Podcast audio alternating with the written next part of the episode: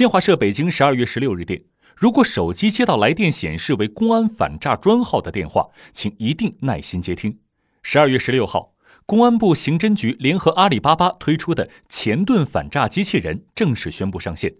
当普通民众接到电信网络诈骗电话，公安部刑侦局前盾反诈预警系统预警到这一信息后，前盾反诈机器人即自动拨打潜在受害人的电话予以提醒。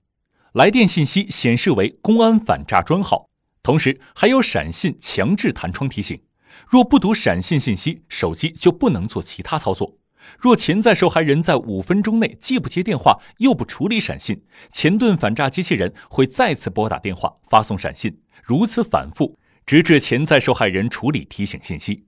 公安部刑侦局提醒。当群众接到或收到公安反诈专号来电、闪信或短信时，意味着很可能已遭遇了电信网络诈骗，请接听提醒电话并拨打幺幺零报警。